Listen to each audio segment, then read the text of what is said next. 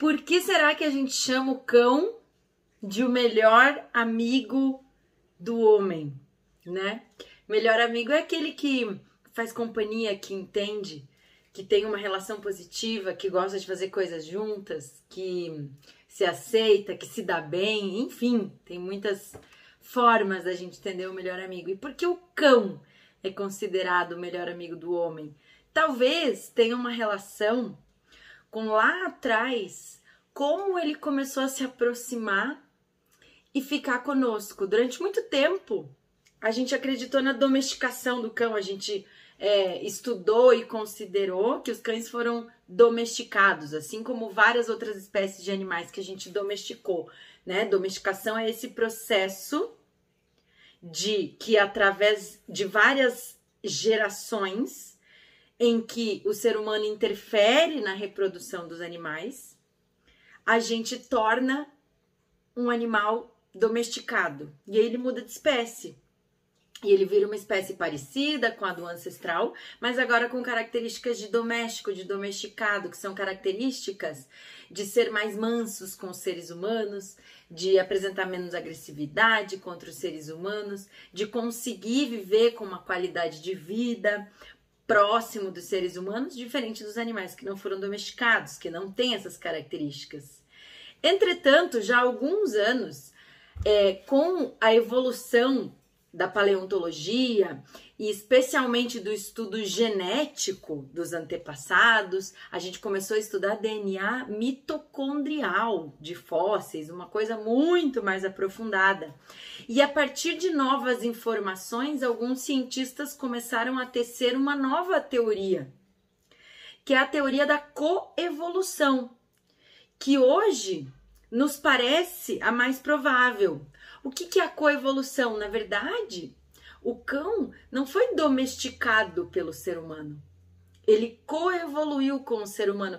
O que, que é evolução? Evolução é considerado esse processo de mutações que leva à mudança de espécies, né? Então a gente tem a evolução das espécies quando uma espécie sofre mutações a tal ponto que ela vira outra, né? Então, por exemplo, antigamente a gente tinha mamutes, dentes de sabres, espécies que não existem mais. E hoje a gente tem outras espécies que num futuro longínquo talvez não vão mais existir mais e vão haver outras uh, no lugar, né? Nós tivemos antepassados.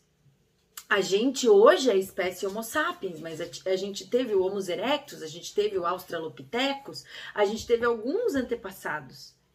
E com esses achados mais atuais, se percebeu que, na verdade, os cães domésticos, com a genética que a gente conhece hoje de cão domesticado, já começaram a aparecer historicamente lá atrás, perto do período em que a gente se transformou no Homo sapiens. Ou seja, parece que existiam cães domésticos já, cachorro, antes ou mais ou menos na mesma fase em que a gente estava virando Homo sapiens. Então, eles mudaram de espécie junto conosco.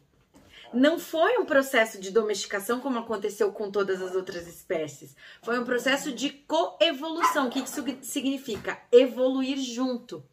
E isso é muito lindo, isso tem um aspecto sensacional. Se a gente parar para pensar, pega essa agora, fica comigo até o final. O que a gente acredita é que a coevolução aconteceu por uma parceria. Então, os cães, que antigamente eram lobos, começaram a se aproximar dos seres humanos, e os seres humanos se aproximaram desses lobos e houve um ganho mútuo, na verdade, né? Para ambas espécies foi benéfico.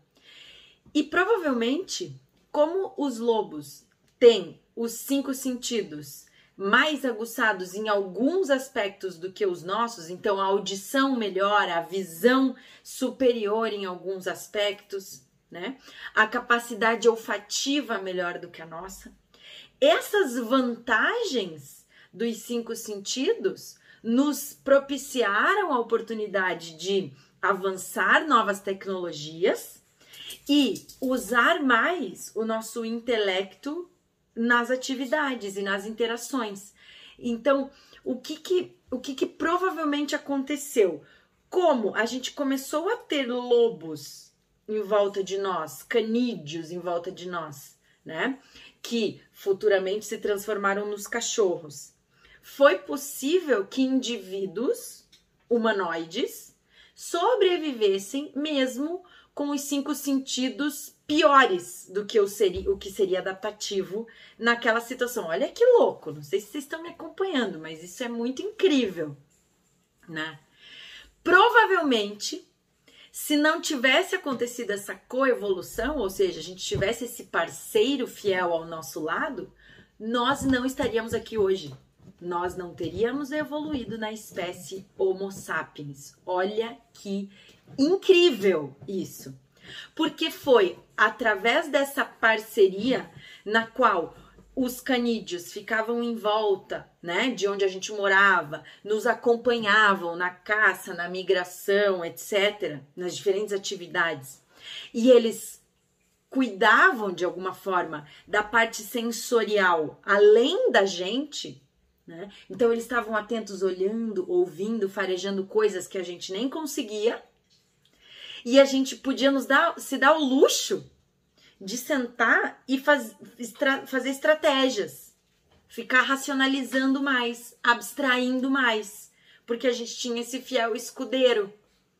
Então, provavelmente, nós devemos a nossa existência hoje aqui, como humanos, aos cães. É ou não é o melhor amigo do homem, né?